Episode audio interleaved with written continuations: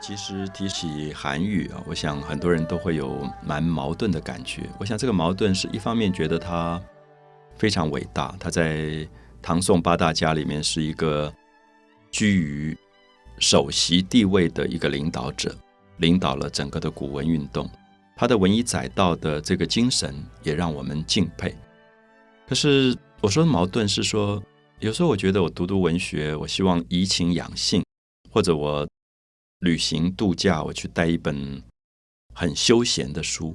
这个时候你就不太敢带韩愈，因为韩愈太重。韩愈的文章读起来让你觉得好像要正襟危坐啊，就是你躺在那边不敢读韩愈的。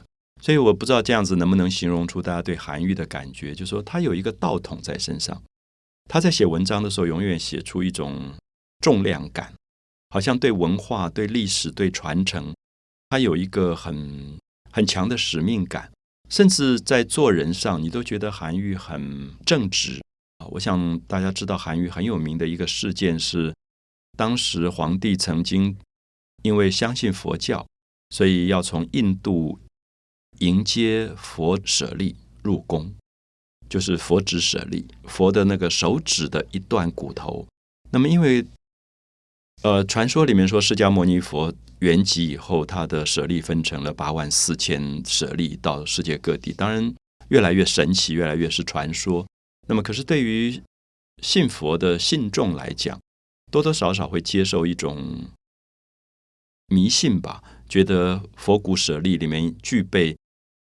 一种神奇的功能，可能可以辟邪，可能可以消灾，可能可以除病，所以这些皇帝就动用很多人力、金钱，从印度迎佛骨舍利入宫。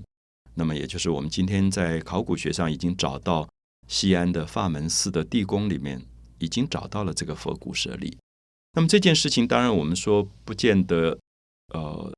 绝对的有对或错的问题，我相信一直到今天也有很多人有争议。我相信也有很多信徒也会去敬拜舍利。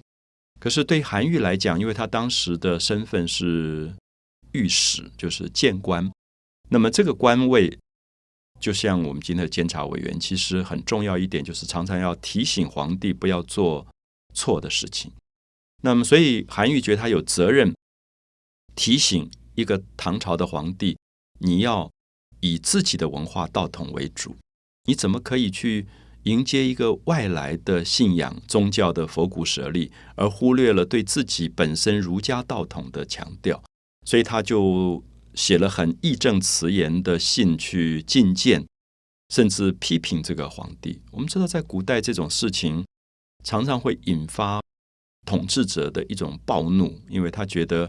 我好好的要去迎接佛骨舍利进宫，你还要讲我是愚昧啊什么之类，当然就非常生气。所以当时韩愈差点被判死罪，后来就贬到潮州啊，就是贬到了岭南。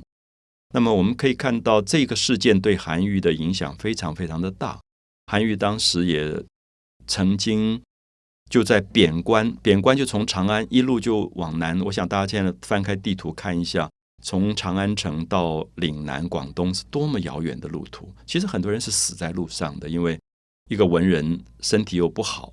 以韩愈自己的描述，他在《记十二郎文》说他行年未四十，还没有四十岁，视茫茫，发苍苍，就是眼睛已经花了，然后头发也白了，齿牙动摇，牙齿全部都脱落了。那么，所以韩愈绝对不是一个身体很好的人，就是因为他是学者、苦读书的人，所以身体也很差。他就曾经写过一首很有名的诗，写到他当时被贬官到了这个秦岭旁边，到了蓝关的时候，他有一个侄子赶来送别，赶来看他的时候，他写的一首诗，他说：“一封朝奏九重天。”他说：“一封就是有我有一封信，有一封给皇帝的信，朝奏就是早上上朝的时候要。”奏之圣上，一封朝奏九重天。九重天是表示皇帝地位之高啊！一封朝奏九重天，细贬朝阳路八千。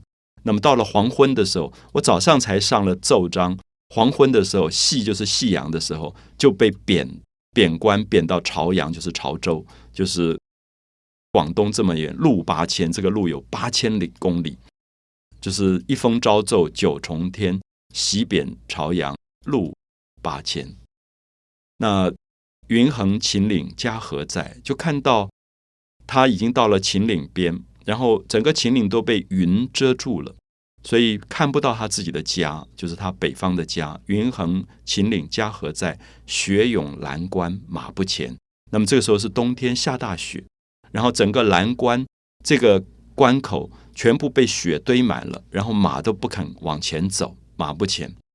他最后讲到说：“知汝前来应有意，好收五谷葬江边。”就跟他侄子说：“我知道你今天赶来是什么原因跟目的，因为你可能怕我死在这里，要收我的谷葬在江边啊，好收五谷葬江边。”其实韩愈当时为了这个事件几乎送命。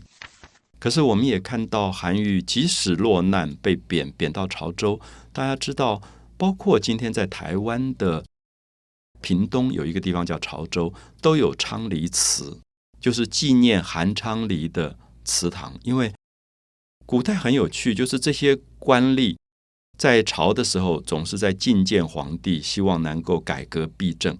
一旦他被贬官以后，他到了潮州，他可以好好为老百姓做事情。而潮州也因为韩愈到了这个地方，人民开始读书，开始受到儒家的教化，所以我们可以看到一个文人对民间可以发生这么大的影响。这也是为什么我们看到像韩愈这种文以载道的文人，他们心里面有一个文化的信仰。他觉得政治好或者不好，不见得是最重要的事情，而是你作为一个知识分子，如何在社会的每一个角落。扮演一个传道、授业解惑的角色，能够帮助人民去启蒙，能够有思想，那有一天人民才能够真正的去改革社会，而不是统治者。